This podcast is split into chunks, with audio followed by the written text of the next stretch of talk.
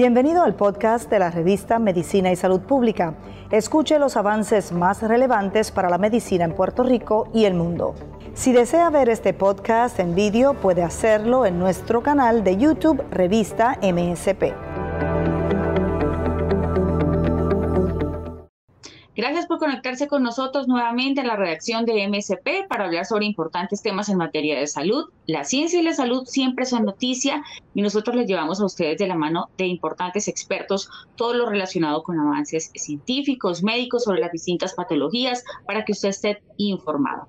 Hoy estamos haciendo pues un panorama general acerca del cáncer y vamos a centrarnos justamente en este momento con un experto sobre el cáncer ocular, que es una enfermedad silenciosa muchas veces, poco común, pero lamentablemente como ocurre con otros tipos de cáncer o la mayoría de los tipos de cáncer no presenta síntomas y es porque cuando los presenta ya están demasiado avanzada puede afectar, por supuesto, la parte externa del ojo, también, pues, que están formada por músculos, la piel, pues, los tejidos, los nervios y también la parte interna. Para hablar justamente sobre el panorama que tiene la enfermedad, el diagnóstico oportuno, los tratamientos que hay en la actualidad para, para pues, poder ver a los pacientes que lo tienen, pues vamos a invitar hoy al doctor Villegas, oncólogo ocular, catedrático asociado en oftalmología clínica y director del programa de residencia del Departamento de Oftalmología de la UPR. Doctor Villegas, bienvenido a MSP. Gracias por la invitación, Marilyn.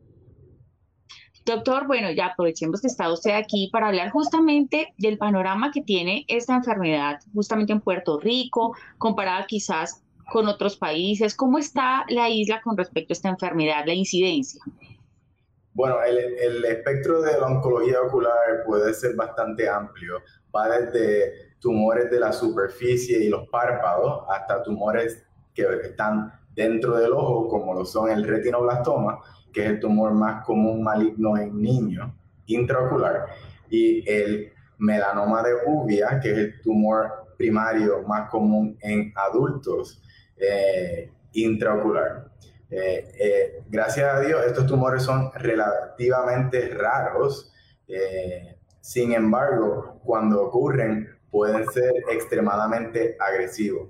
Y dependiendo de cuán rápido se detectan, va a depender el resultado en el momento del tratamiento. Mientras más avanzado está, más difícil de tratar y menos posibilidades de preservar el ojo o visión potencialmente existen. En Puerto Rico, digamos, hay, unas, hay muchas personas que eh, presentan, este tipo de, cáncer o, son más bien pocas o acuden a tiempo, digamos, para un diagnóstico oportuno. Como le dije anteriormente, es, esto es relativamente raro. Este, sin embargo, eh, usualmente hay algunos oftalmólogos que se especializan en este tipo de, cáncer y son los que usualmente manejan la mayoría de la patología. Así que si usted viniera a mi oficina, potencialmente pensaría que esto es bastante común, pero sin embargo, realmente es, es relativamente raro.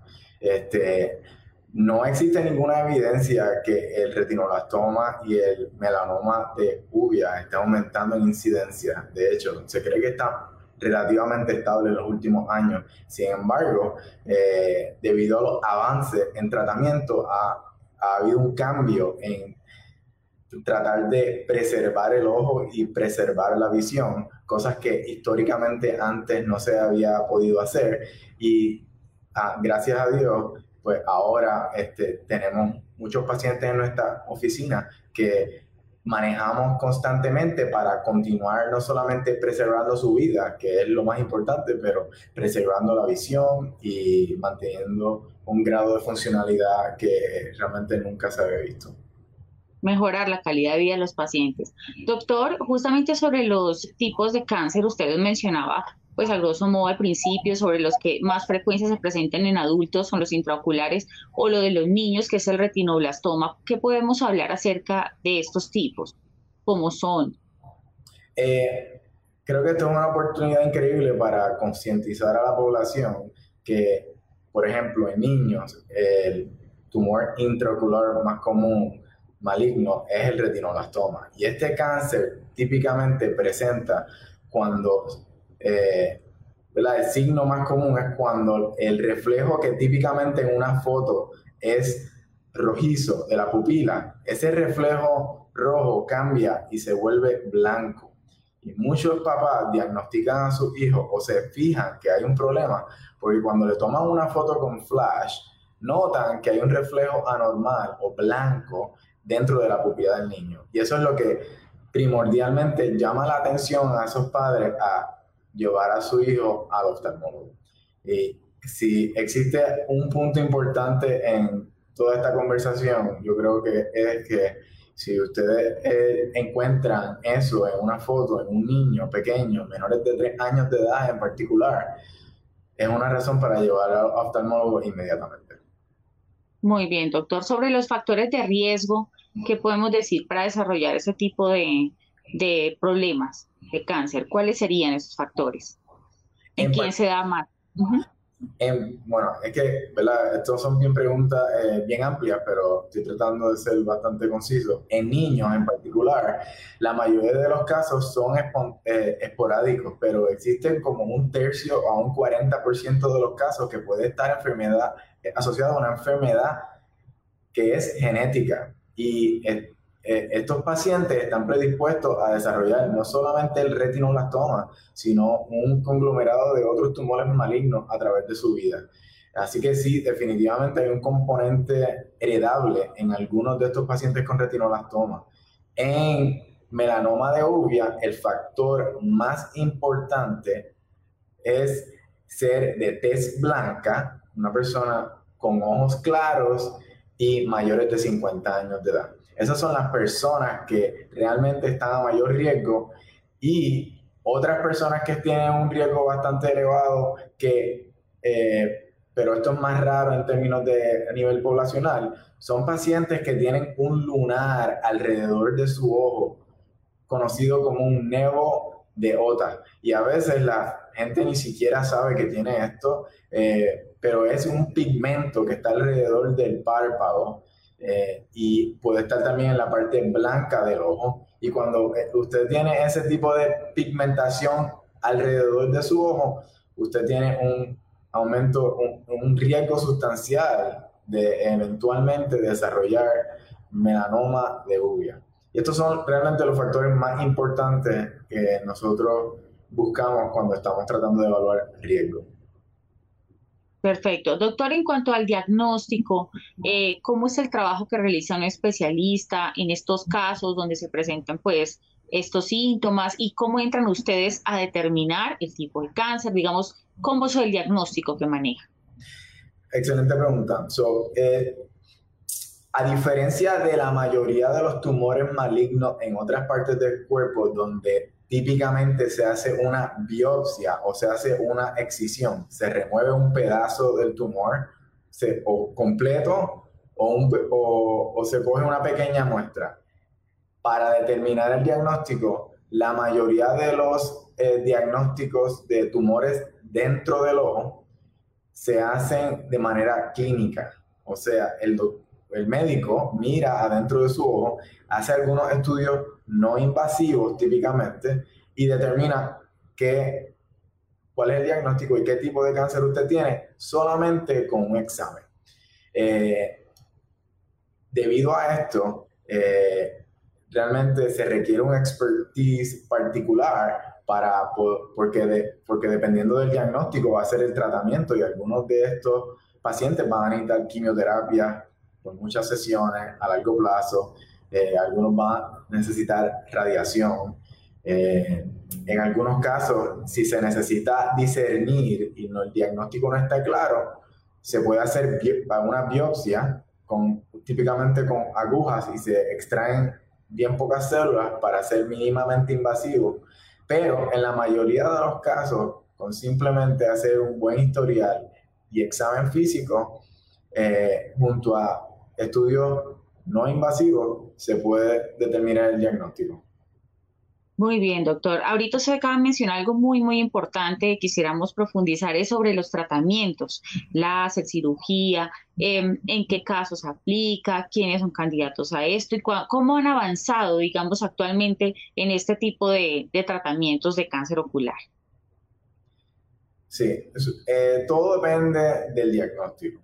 Es que realmente siempre es la raíz. Eh, sin un buen diagnóstico no se puede llegar a un buen tratamiento. Pero en general, en términos del retinoblastoma, que es como repasando, es el cáncer más común intraocular en eh, en términos de retinoblastoma, históricamente, antes se trataban los niños con radiación de manera primaria. Después de eso ha ido evolucionando a quimioterapia sistémica y hoy en día el tratamiento más moderno y recientemente lo hemos implantado aquí en Puerto Rico es el tratamiento con quimioterapia intraarterial, en el cual se da quimioterapia a una dosis bien alta para el tumor, pero bajita a nivel sistémico, y se dan directamente a la arteria oftálmica, que es la que suple la sangre al ojo. Y se baña el ojo, la circulación del ojo, con, unos con una medicina, una quimioterapia bien eh, específicas para este tipo de tumor. Sin embargo, aunque las dosis sean bien altas directo al ojo, la dosis o la toxicidad y los efectos secundarios alrededor del cuerpo son bien bajitas porque este tratamiento es extremadamente selectivo. Eh, eso es lo más moderno que existe hoy en día y hemos tenido la ventaja de cooperar con algunos neurocirujanos aquí en Puerto Rico para poder ofrecer eso. En el término del melanoma de uvia, el tratamiento eh, estándar más moderno hoy en día para tumores medianos y en algunos casos grandes es el tratamiento con braquiterapia. Y es un tratamiento de radiación en el cual se localizan unas semillas radioactivas justamente al lado del tumor por varios días y eso hace que el tumor sea eh, destruido, eh, por ponerlo así, sin tener tanto efecto secundario al ojo, sin hacerle tanto daño al ojo.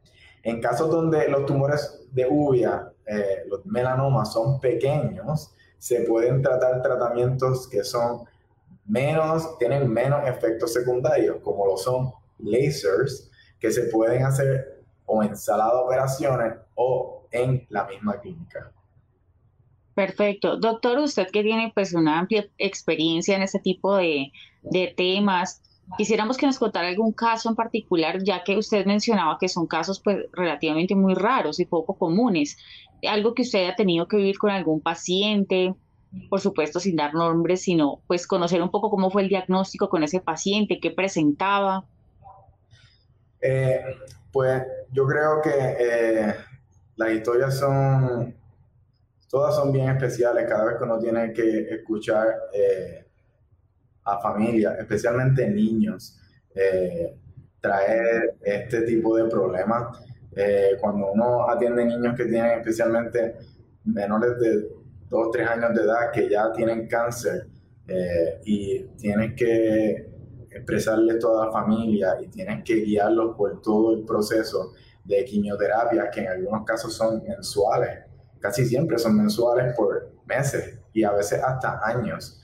Eh, realmente es eh, duro, para, no solamente para el doctor, sino para toda la familia, pero eh, no hay duda que una vez estos pacientes responden y se pueden curar del cáncer y uno los ve crecer con el paso del tiempo, eh, hay un alto sentido de eh, satisfacción que es difícil de describir, pero realmente pone en perspectiva todas las dificultades que uno pasa y realmente da mucha alegría ver cómo estos niños siguen adelante en algunos casos lo puedes ver desarrollarse en eh, como personas completamente normales. Qué bueno, doctor. Eso es muy importante porque es la parte humana, ¿no? La parte humana de, un médico cuando se enfrenta pues a este tipo de patologías y más cuando son niños. Antes pues de dejarlo y doctor, quisiéramos que nos diera algún, algunas recomendaciones, esto lo ve toda la comunidad para prevenir, para hacerse chequeos oportunos, diagnóstico oportuno, eh, prevenir también pues el contacto con los rayos ultravioleta y pues una cantidad de cosas que debemos tener en cuenta para evitar que se desarrolle este tipo de cáncer. ¿Cómo podríamos prevenir, doctor? Bueno, realmente no hay una guía en, términos de retinoblastoma y melanoma de uvia. No, hay ni, no se ha podido determinar ningún factor de riesgo en el ambiente particular que te ponga a riesgo de desarrollar este tipo de cáncer. Aunque hay algunos estudios que han sugerido que tal vez la luz solar podría aumentar el riesgo. Yo diría que en general lo más sabio especialmente para tumores que son alrededor de los párpados, en la superficie del ojo, que posiblemente son los más comunes.